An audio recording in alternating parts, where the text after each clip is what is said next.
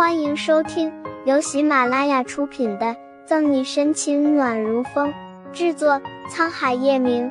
欢迎订阅收听。第三百五十六章，全部搬运先尝一口。而此时，叶氏集团会议室，翻看着手里的策划书，叶晨玉脸色冷得掉冰渣。这个项目策划了将近半年的时间，合作方都还没有签字，你们是怎么办事的？会议室里各高层面面相觑，大气不敢发，没有人说话。主要负责这个项目的王林硬着发麻的头皮站出来：“叶叶总，项目方案我们这边是没有问题，但福达斯集团总裁至今为止还没有答应合作签字，所以项目施展不开。”他们什么要求？叶晨玉指节分明的手有一下没一下的敲着桌面，阴线清冷。他们咬着下唇，王林把一份文件递给乔瑜。富达斯集团说，金矿的开采势必会给俄尔斯森林资源带来破坏。我们公司要想在那设基地，必须缴纳百分之八十利润的税，而且而且基地注册在福斯达集团名下。咽了咽唾沫，王林不敢直视叶晨玉的目光。百分之八十的利润，还要把基地注册在他名下。这福斯达集团未免也太狮子大开口了吧？不就是在他那设立一个基地，怎么可能要这么高的税收？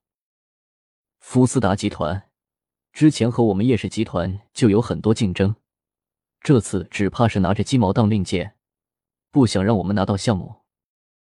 可如果这个基地不设立，那我们的很多项目都不得不停下了，对我们集团而言，势必会造成一个十分大的损失。王林话一出，会议室一片哗然不忿。叶晨玉没有说话，拿过乔宇手里的文件翻看着，红眸散发着戾气。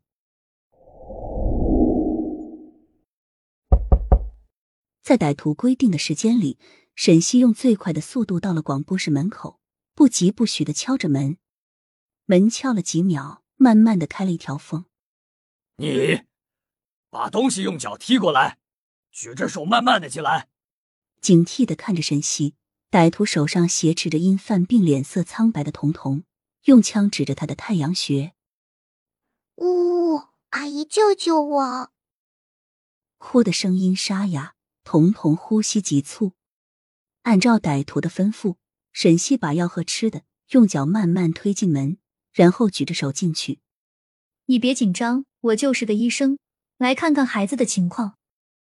脸上不动声色。沈西说话，转移歹徒注意力，用余光扫视着整个广播室环境。犯下这么多滔天大罪，这个歹徒具备着一定的反侦查能力。窗帘是拉开了，但歹徒利用物理光学原理，把镜子放在窗子边，外面看不见广播室的情况。狙击手无法锁定位置，但里面可以清楚的看见外面情况。